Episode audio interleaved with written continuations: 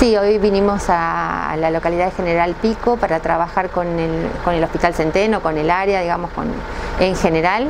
Es, sobre todo el tema de vigilancia de la enfermedad de COVID.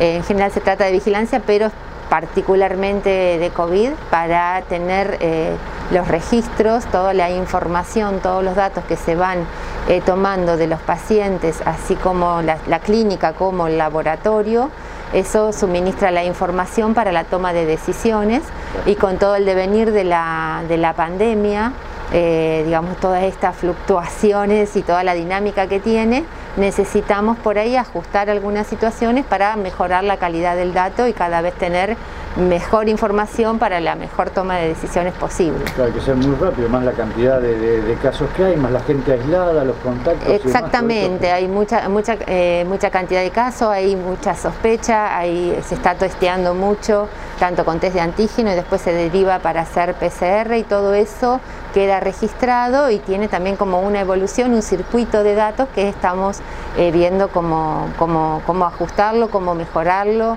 en sí se trabaja bien en nuestra provincia en lo que es la vigilancia, pero siempre hay para mejorar. ¿no? hay detalles que se van puliendo con el correr de las horas y con el cambiante día a día que venimos teniendo. Exactamente, sí, sí. Eh, Ana, ¿cuánto te preocupa la actual situación epidemiológica que se da en la provincia de La Pampa? que tal vez es distinto a las grandes urbes, pero que bueno, es preocupante. ¿no? Eh, sí, realmente estamos viviendo como todo el país y la región la segunda ola eh, de COVID, con este estamos en el incremento del número de casos, o sea, estamos en la curva ascendente.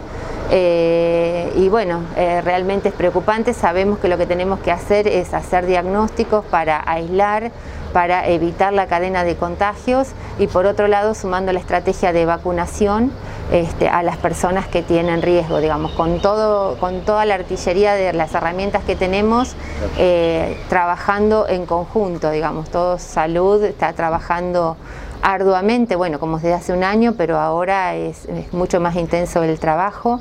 También, por supuesto, al aumentar el número de casos, ha aumentado el número de internaciones de los pacientes. Este, hay pacientes internados con factores de riesgo, hay pacientes por ahí un tanto más jóvenes de los que había antes, con factores de riesgo. Así que en todo eso se, está trabajando, eh, todo el tiempo monitoreando eh, lo que pasa ¿no? para generar la información para la toma de decisiones. Ana, es mayor el monitoreo teniendo en cuenta que esta cepa está atacando, eh, como vos decías recién, a pacientes de menores edades, incluso mucha cantidad de chicos.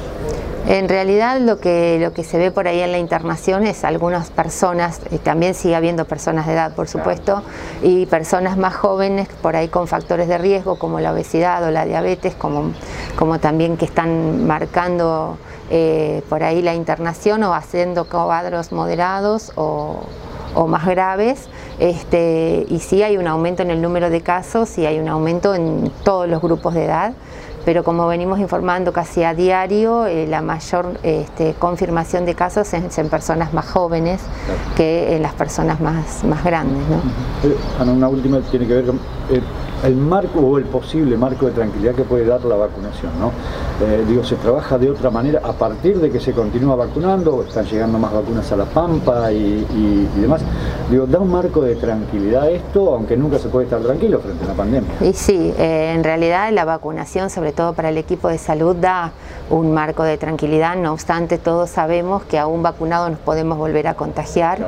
La vacunación lo que evita por ahí son enfermedades graves, eh, moderadas o graves en realidad, pero sí existe la posibilidad del contagio. Entonces nos tenemos que cuidar como, como si no estuviésemos vacunados, de la misma manera, sí, y sobre todo el equipo de salud que sigue siendo esencial para la asistencia de todos los pacientes que hemos tenido. ¿no? Pero acá el equipo de salud es esencial en eso y toda la comunidad, cada uno es esencial en su parte, ¿no?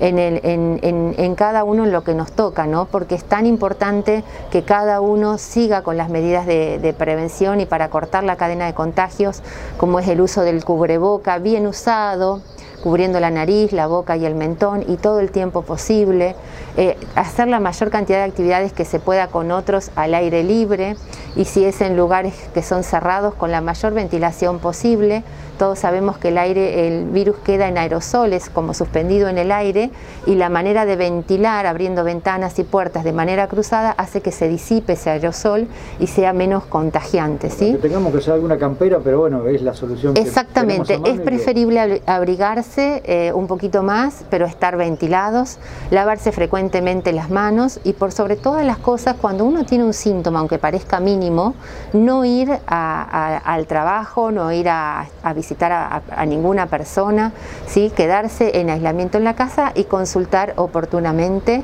porque es fundamental eso, ¿no? Nosotros vemos, eh, a raíz de que seguimos los casos confirmados, que muchas personas se dan como por enterados que pueden llegar a tener COVID cuatro o cinco días después de que estuvieron resfriados, con dolor de garganta, dolor de cuerpo, dolor de cabeza, tos, eh, diarrea, vómitos, todos esos síntomas que son parecidos a muchas otras enfermedades, hoy día son COVID hasta que se demuestre lo contrario.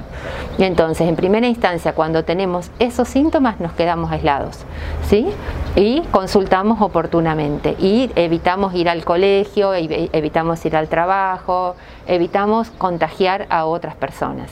Y si dentro de un grupo familiar alguien de la familia está con esos síntomas, por ejemplo, el padre de familia tiene síntomas, el hijo no va a la escuela hasta que se descarte o se confirme la enfermedad del padre.